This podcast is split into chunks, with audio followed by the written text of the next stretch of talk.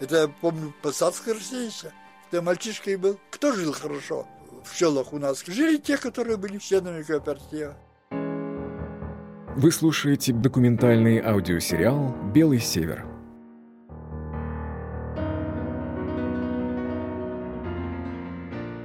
Меня зовут Наталья Дейс, и это история о событиях, которые произошли на русском севере более ста лет назад, но отзываются они до сих пор.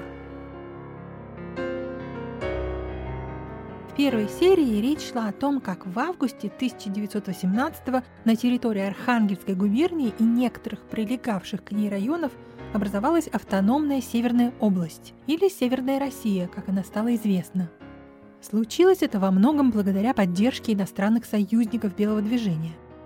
Долгое время советские, а затем и российские историки утверждали, что интервенция – это основная причина гражданской войны в регионе.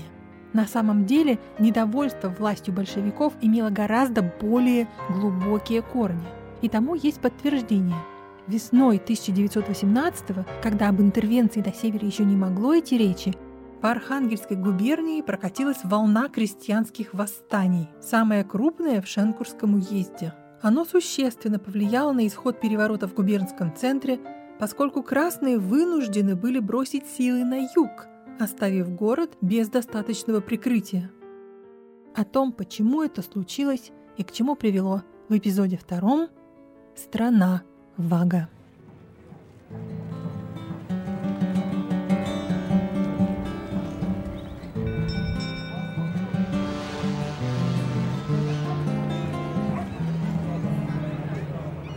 На Архангельском причале иностранные суда, иностранные печали, иностранная судьба поется в известной песне. Напомню, что Архангельск – первый морской порт России. Когда-то на берегу Северной Двины кипела оживленная торговля. В дельте реки по всему фарватеру стояли бесчисленные пароходы, шхуны и лодки, опиравшиеся на пристани, по которым невозможно было протолкнуться. Сейчас от былой торговой славы почти ничего не осталось. Река обмелела, грузы с городской пристани не отправляют, только маленькие паромы летом перевозят людей на левый берег и многочисленные острова. Набережная Архангельской сегодня – место для прогулок, поцелуев, подростков с пивом, дебаркадеров, превращенных в питейные заведения. Но когда-то здесь кипела иная жизнь была торговля, Шенгурский уезд, Смолокуренная артель, она же держала баржи, речные и морские из Шенгурского уезда. Мужики торговали за рубежом.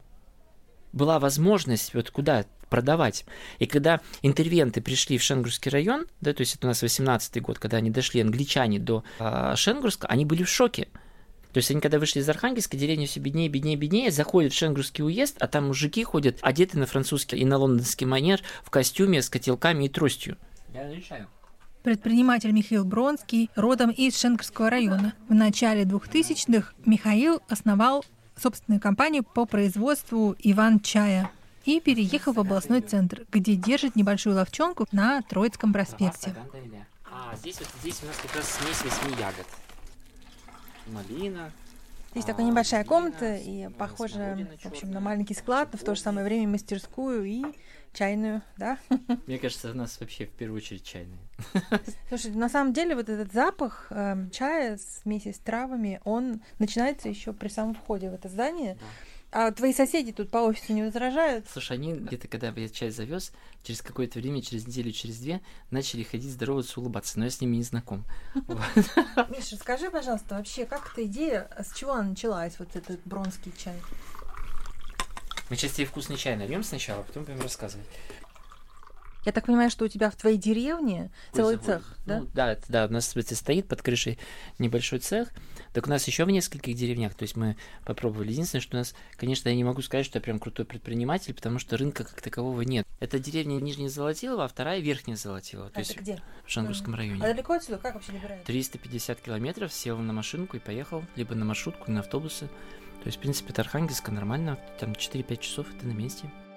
Легко сказать, 4-5 часов и ты на месте. Из Москвы до Лондона можно долететь за три с половиной. Архангельская область по размеру как две Великобритании. В Шенкурске я до этого была всего один раз и то по работе. Но что я знаю о севере, так это что люди здесь живут поколениями, вырастают корнями, хотя население сокращается катастрофически в последнее время. Климат здесь суровый, ничего не растет, работать реально негде. До революции основополагающим здесь был Вашский союз смолокуренных артелей, который давал работу нескольким соседним уездам. Вашский смолокуренный союз это была, конечно, мощь колоссальная. Да в Шенгурском уезде на момент революции жило 110 тысяч человек. А сейчас у нас, ну, понятно, что и район сократился, территория, да, сократилась, но все равно численность населения в Шенгурске, когда последняя перепись была, они там что-то говорили около 12 тысяч. Вот мое ощущение, что сейчас в городе максимум проживает, наверное, а тысяч пять и, ну, в районе, вместе во всем районе, тысяч десять. В деревнях школы закрыты, клубы закрываются, библиотеки закрываются, людям там чем заниматься, ФАПы закрываются – это что? Фельдшерские, ну, медицина. То есть по всем направлениям. А как людям жить-то? Работы никакой нету. Смотри, у тебя работы нет, ты взял и создал. Ну, как создал? Мы, ну да, мы же что-то делаем. Так вообще, изначально моя идея была с тем, чтобы сделать вот как раз кооперацию. Потому что я четко понимал, что в деревне могут выращивать много разных продуктов. Туда можно и туристов возить и так далее.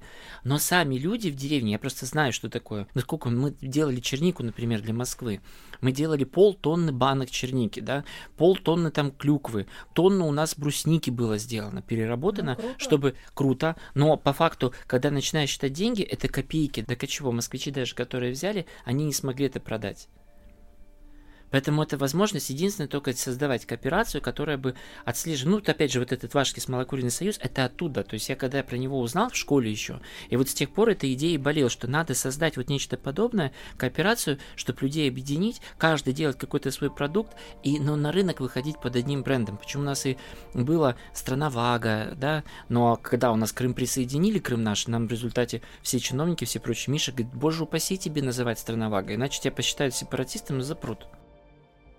Вага – это река, приток Северной Двины, который протекает через Вологодскую область и Шенкурский район Архангельской. По ней смолокуры и лесорубы в прошлом сплавляли добычу до областного центра. Тогда она еще была судоходной. А ты до нас не добиралась, да? Нет, до вас не доехала. М, Приезжай.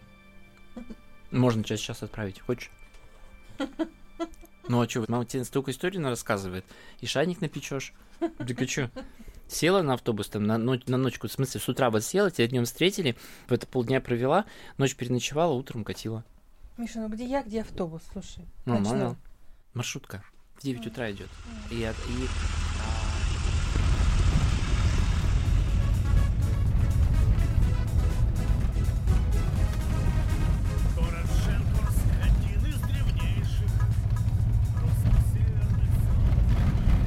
История про Вашский смолокуренный союз не давала мне покоя. Поэтому я все же туда отправилась. Какая же это должно быть скрепа, что память о нем, несмотря на все усилия советских властей, никуда не делась.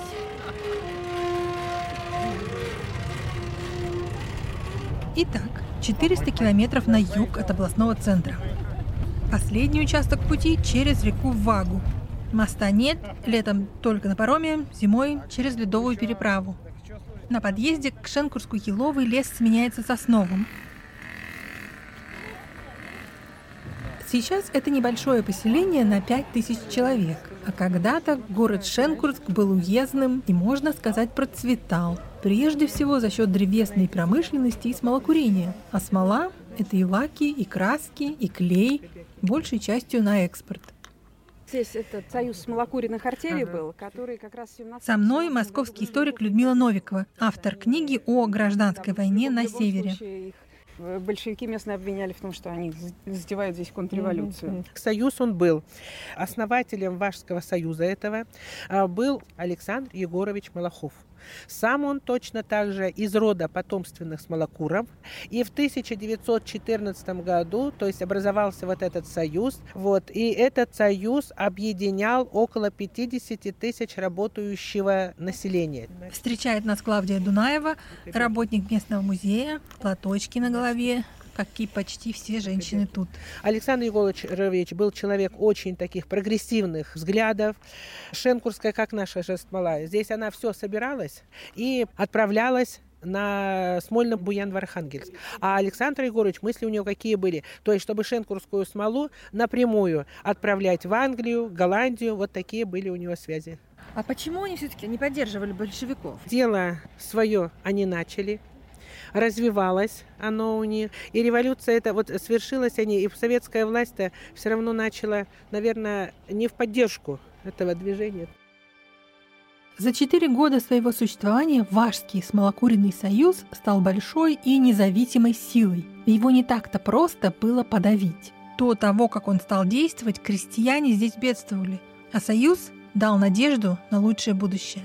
А в селу не прожить без кооператива. Это я помню по посадской России. Когда мальчишкой был. Кто жил хорошо в селах у нас? Жили те, которые были членами кооператива. Это голос Георгия Малахова, сына основателя Важского смолокуренного союза.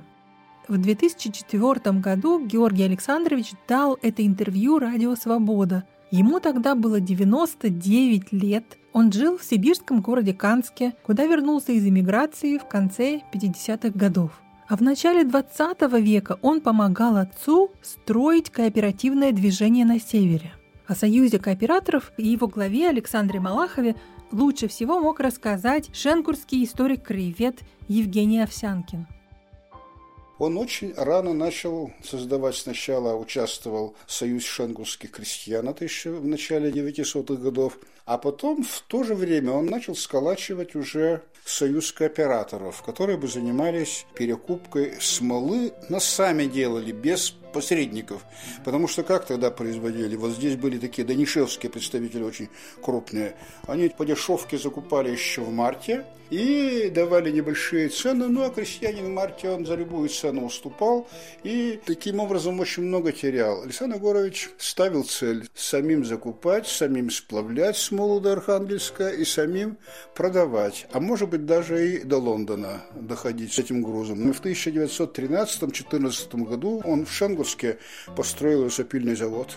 Дальше он основал и купил типографию. Я не знаю, таких уездов мало, во всяком случае, было, если в России, где бы своя собственная типография. Он завел несколько барж, несколько пароходов. И, короче говоря, это было крупное хозяйство, которое, кроме всего прочего, занималось еще закупкой продовольствия и распределением между своими вот этими смолокурами. Ну и он дело дошел до того, что основал коммерческое училище, где учились дети смолокуров на льготных условиях. В эту школу он, съездив в Лондон и запродав партию э, смолы, он привез даже учительницу английского языка. То есть это была действительно такая попытка успешного кооперативного движения. Поэтому, когда начался 18 год, власть захватили солдаты, пришедшие с войны, ну и у них начались трения так-то, конечно, на будущее перспектива-то была у Союза. Лесная отрасль здесь, прибыльная, конечно, была. Но они только-только стали на ноги становиться. Что они тут побыли, можно сказать, ну, 4, 4 года эти. Вот, поэтому Александр Егорович сам точно так же ему удалось отсюда бежать. Если бы уже он не ушел, наверняка бы его уже в живых-то и не было. А так он бежал за границу. Захватив власть в Шенкурске, большевики стали притеснять кооператоров и в конце концов обвинили их в противостоянии советской власти. И если бы не массовое возмущение смолокуров, неизвестно еще, чем бы дело кончилось. Дело в том, что в 1918 году отца большевики арестовали. Прошел слух, что он будет расстрелян. Я ему это шепотом рассказал. Ну, а у отца очень много было сторонников. Крестьяне пришли, освободили отца и еще двух кооператоров из тюрьмы. И они бежали. Двух расстреляли в Вологде по пути еще. А отца как-то не расстреляли, он был опытный человек, он уже с самых студенческих лет среди революционной молодежи был. Ему удалось бежать. Он в Москву и дали ему по кооперативным масштабам большой пост председателем Всероссийского союза кустарных союзов. Вот он там и работал. Но Теодорович, тогда народный комиссар продовольствия, он вместе с отцом учился в университете. Они были друзья еще студенческих лет. Он предупредил отца, тебя могут расстрелять, тебе лучше бежать за границу. И он помог отцу бежать за границу. Ему фальшивый паспорт на имя гражданина Польши Лодзиевского ему дал. И он спокойненько в поезде переехал границу и попал в Польшу. Но поляки не дураки, они сразу поняли, что он ни одного слова по-польски не знает, польский инженер. Его сейчас же в каталажку посадили. Отец сидел недолго, несколько месяцев всего там. Но ему все-таки удалось написать письмо в Лондон Чайковскому Николаю Васильевичу. Чайковский Пилсудскому написал, они были знакомы. Пилсудский там был глава Польши. Пилсудский выпустил. Отец приехал в Лондон. А в Лондоне был отделение кооперативного союза, председателем которого в России был отец. Он становится главой вот этого отделения. Судьба Александра Егоровича в эмиграции была незавидная. Приехав в Лондон, он возглавил российское отделение Кооперативного союза, но принял решение передать все хозяйство советскому народу в обмен на прощение и возможность вернуться. Но его не простили. Ни советы, ни эмиграция. Так он и остался, без родины и без средств, ни туда, ни сюда. В конце концов он воссоединился с семьей, но для этого его сыну Георгию пришлось нелегально перебраться через эстонскую границу. Я хлопотал, и мы, вся наша семья, выезд за границу, к отцу приехать.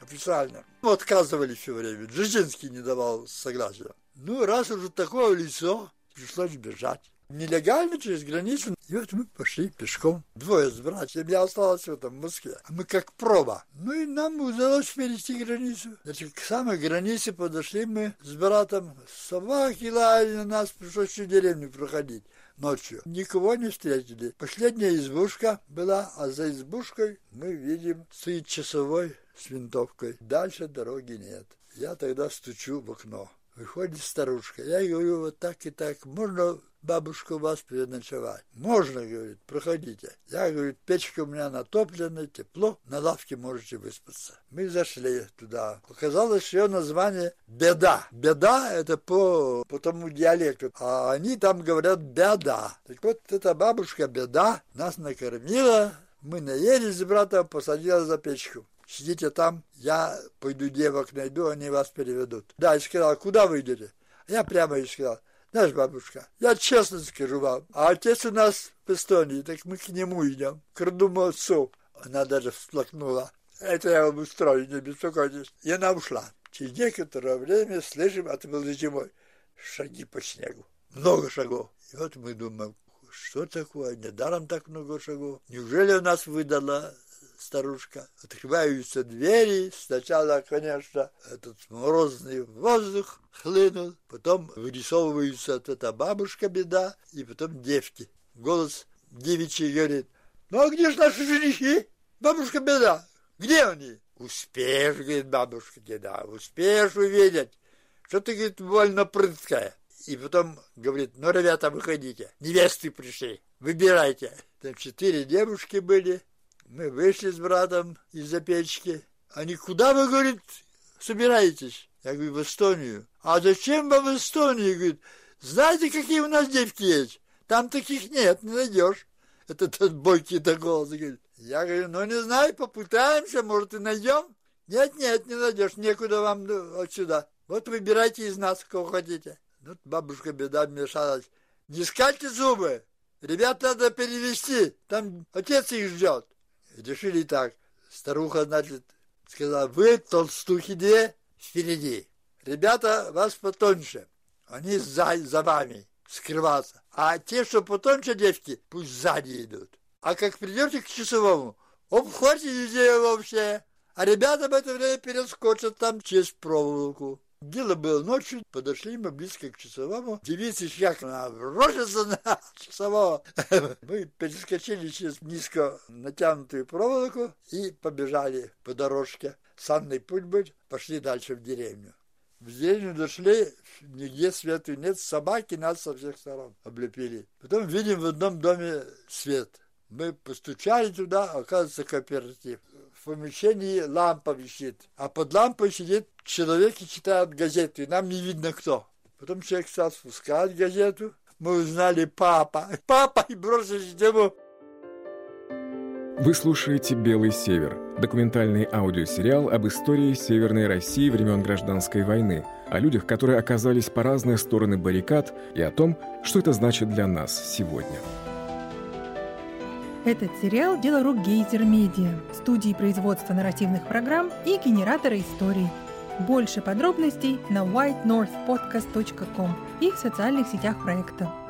Если вы хотите поделиться личной или семейной историей, связанной с прошлым Севера, мы будем рады с вами пообщаться. А если вам нравится то, что мы делаем, на сайте проекта есть кнопочка «Поддержать».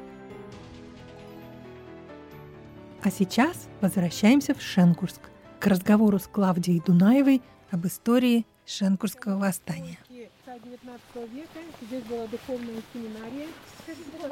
Клавдия ведет меня по местам боевой славы Шенкурского восстания. За сто лет город практически не изменился, разве что из 12 церквей уцелела только одна. Зато остались деревянные мостовые, пылища, дома в основном одно- и двухэтажные, с высокими порогами от наводнений, с резными наличниками, с поленницами во дворах, аккуратными заборчиками.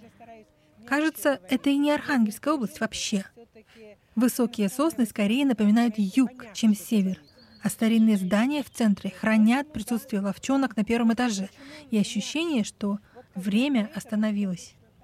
Здесь находились рабочие кабинеты у строителей советской власти. Здесь был э, председатель исполкома выборный Георгий Александрович Иванов, Ревека Акибовна Пластинина. Запомним это имя Ревека Пластинина. О ней мы еще услышим. А куда мы сейчас идем? А, мы идем к красным казармам.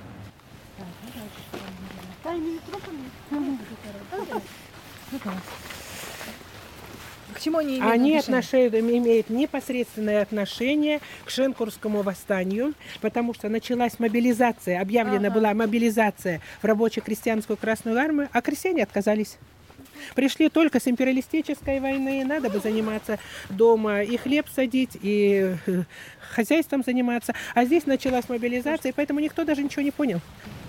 Цифры проходят по участникам восставших, что их где-то так было 1330 человек. В этой связи интересен комментарий Людмилы Новиковой, который она дала проекту «Постнаука». Никто не был заинтересован в том, чтобы подчеркивать участие местного населения. Если мы посмотрим на тот же север, мы увидим, что примерно 10% населения в той или иной мере участвовало в гражданской войне на стороне белых. Очень активно этот миф об интервенции, о том, что это была защита, там, красные защищали страну от интервентов, поддерживали также местные большевики, потому что им было очень удобно сказать, что пришла огромная армия интервентов, и они не могли оказать никакого сопротивления. Это было менее болезненно, чем рассказывать об ошибках советской власти, о непопулярности большевистской политики, о нежелании населения мобилизоваться в Красную армию и так далее. Это был такой очень-очень удобный миф.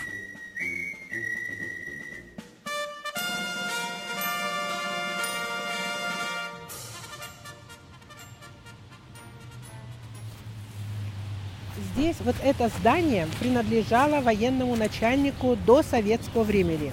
И вот здесь, Наташа, будет она интересна или нет. Вот здесь они находились и пришли, когда уже все накануне вот этого восстания, 20 июля, сюда пришли э, двое уполномоченных сказать, ну, этим нашим советской власти, что все, здесь вы сдавайтесь, Иначе город все равно восставшие возьмут.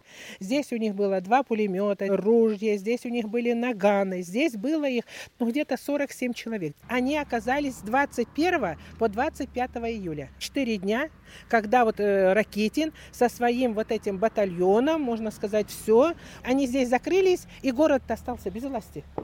Власть была вся здесь, находилась в этих красных казармах. Но никого не убили. Нет, здесь было четверо раненых.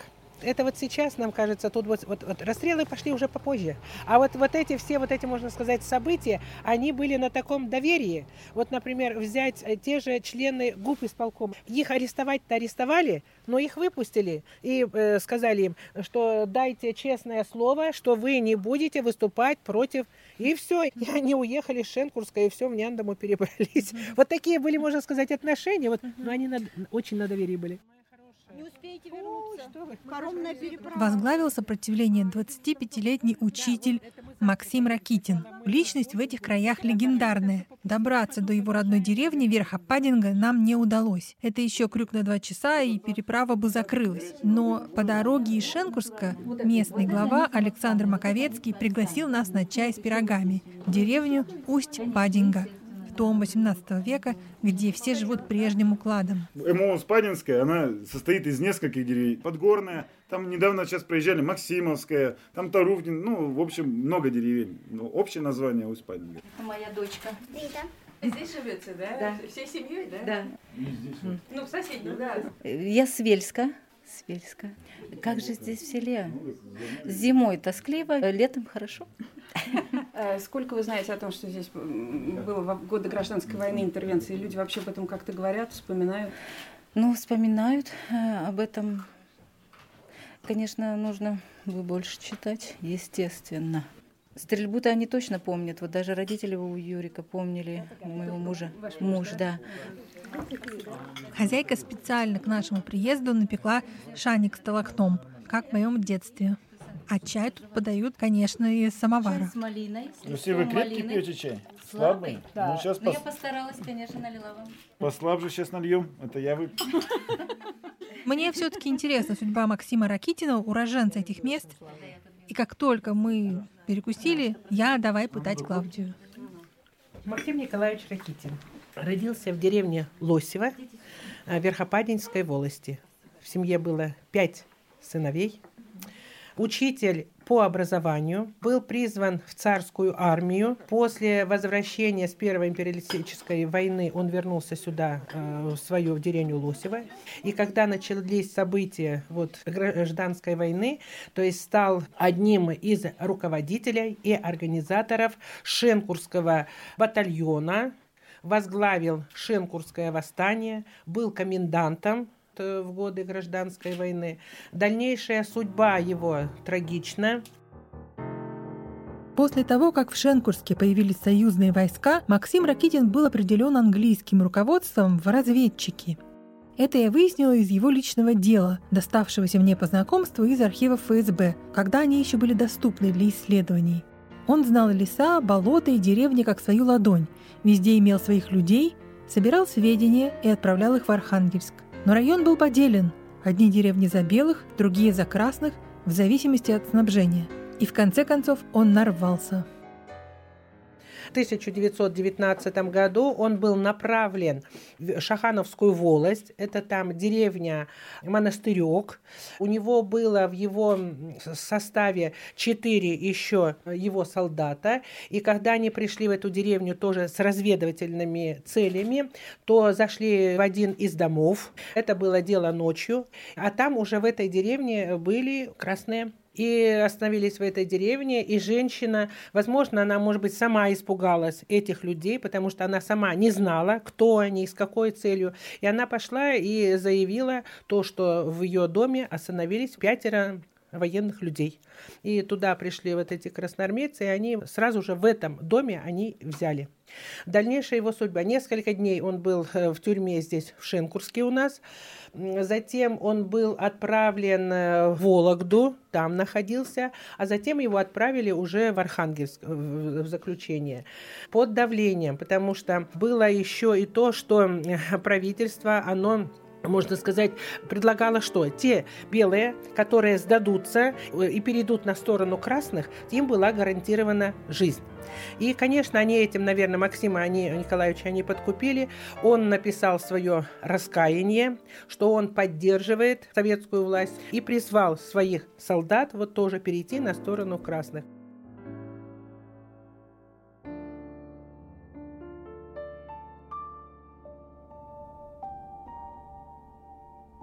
Сохранят ли свою силу гарантии данные мне Архгубчика в результате моего публичного отречения от своих прежних взглядов?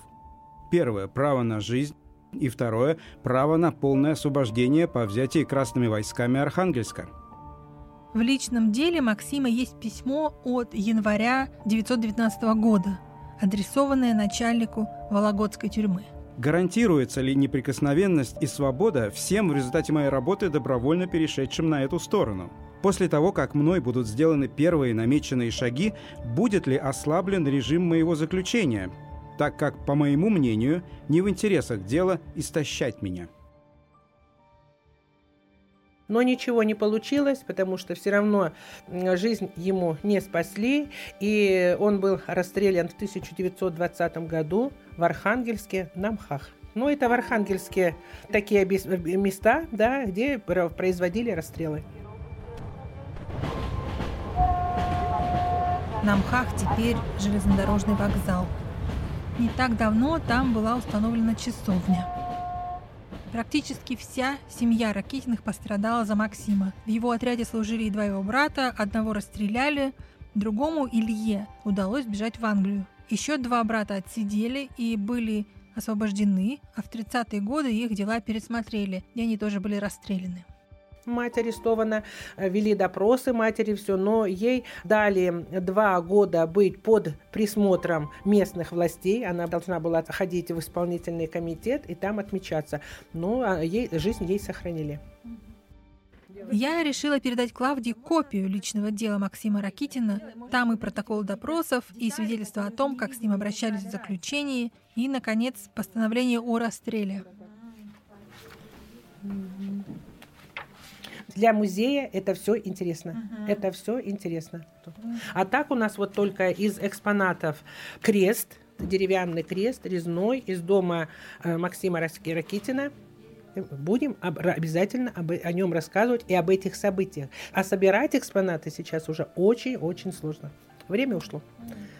Время ушло. То есть большинство людей, в принципе, и не знают? Конечно, потому что литература ее о красном движении – очень И музей занимался исследованием. И в музее была выставка, она не одна, по гражданской войне, она весь советский период, но она была представлена однобоко. То есть красным движением. Ну, это сейчас, слава богу, мы надеемся, что эта экспозиция но дом сейчас, конечно, ветхий. Мы, может, мы даже сегодня, вот сейчас вас проводим, вот, и мы все-таки намерены ехать в Верхопаденьку. Мы все-таки намерены. Может, придумаем. Намерены ехать сейчас.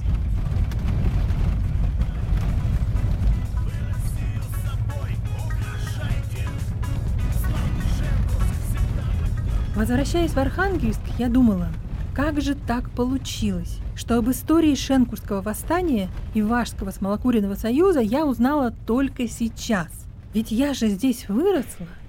Куда это все делось? Жив ли вольный вашский дух? Об этом я решила расспросить своего старого знакомого Михаила Бронского, коренного шанкурянина. Привет. Привет. Да. Это было явление, и люди были, помню, папа, например, у меня помнил людей, кто работали в этом смолокуренном союзе даже. Ну, то есть он на сплаве... Да ты что? Он, он на сплаве работал когда, то есть старики, они вот коснулись немножко, и какие-то кусочки там, ну, мало уже сведений, но, по крайней мере, было, они говорят, да, и да, что у нас женщина, предприниматель в Усть-Паденьке, Тамара Шпанова, она говорит, а, говорит, деды-то, говорит, вспоминали, говорит, когда, говорит, революция была, говорит, у нас, говорит, э, деньги были свои. Я им пришел с идеей от того, что кооперация может внутри себя сделать товарно-денежный оборот, но без денег даже, да, то есть, ну, фактически заменить деньги остается. Слушай, ну вот когда ты пришел с этой идеей, как она вообще взлетела, не взлетела, поддержал тебя кто-то? Ну как поддержали? Никто особо а, объединяться не хотели. Опять же, я же в свое время баллотировался на главу Шангурского района, когда приходил к лесникам, говорю, вот объединиться бы тогда дали, а вам, ну, чтобы как раз вот действовать как единый такой союз, они говорят, о, ты бы в 90-е годы пришел, может быть, это было возможно.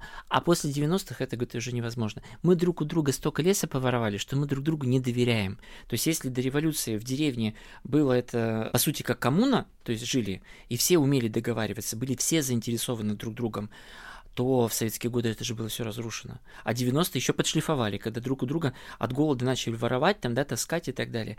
Поэтому одна из целей проекта «Страновага» была повысить уровень доверия населения друг к другу, то есть, грубо говоря, учителей, там, предпринимателям, да, то есть обычных людей, там, не знаю, к власти, чтобы они вместе начали какие-то небольшие проекты делать, увидели, что мы можем, что мы, оказывается, нормальные люди, то есть вот, и уже на этом можно было дальше строить а, там бизнес какие-то проекты, то есть более большие. Ну а когда у нас страна, говорю, не пошла, пришлось показывать, а все штыкали тебе, ну, типа, что ты тут учишь, а сам ты что не делаешь. И вот в какой-то момент стали делать чай и под своим фамилией, да все равно тыкают. Слушай, знаешь, такое ощущение, что по крайней мере, у меня сложилось из разговора с тобой, что как бы все разрушено, ничего не собрать, надежды нет. Это нормально.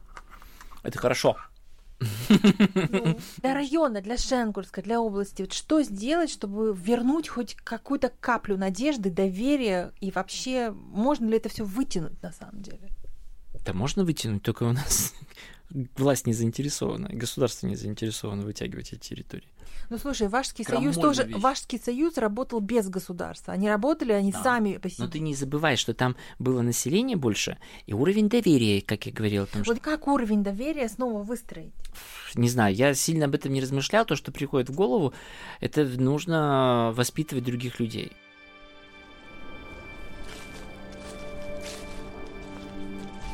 You know by any chance where this name comes from?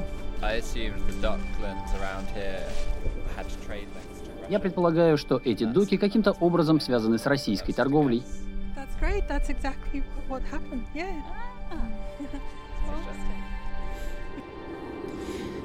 Место, где я сейчас нахожусь, называется Russia Dock Woodlands. Это протяженный парк на юго-востоке Лондона. Парк был разбит сравнительно недавно, в 80-х годах прошлого века, на месте бывших доков, куда привозили древесину из Швеции, Норвегии и Северной России. Об этом напоминают оставшиеся крепления для тросов, рельсы, по которым двигались краны, и тумбы для швартовки. Назывались они, кажется, кнехты.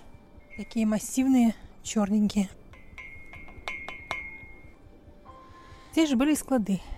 И сейчас тут много разнообразной живности. Я подошла к парку по улице Онега Гейт.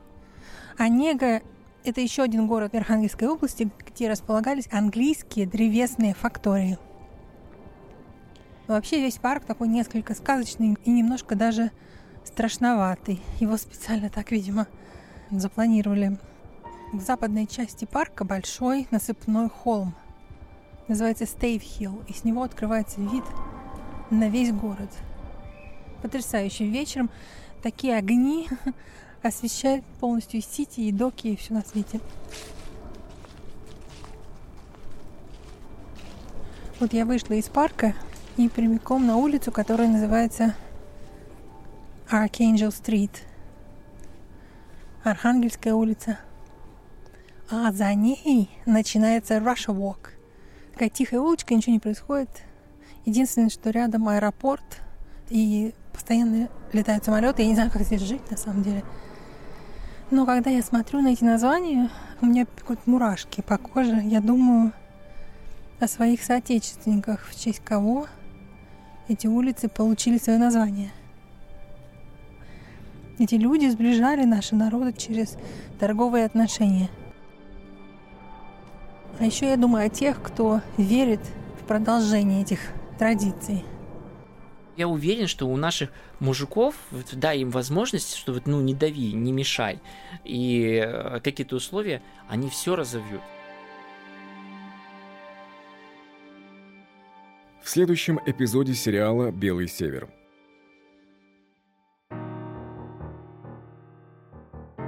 Меня зовут Любовь Ившина. Я Архангелогородка. Мой дедушка возглавлял оборону Мудюга, когда там высадились войска интервентов. Сначала его ранили, потом привязали к лошади, таскали его по деревне, и потом уже после допросов, да, его расстреляли. Это был второй эпизод документального аудиосериала «Белый север». И я, его автор и продюсер Наталья Дейс композитор Константин Глазунов. Анонсы Геннадия Лашеев. В эпизоде звучит песня «Шенкурск» Алексея Коробейникова – Производство компании Гейзер Медиа. Спасибо, что вы с нами.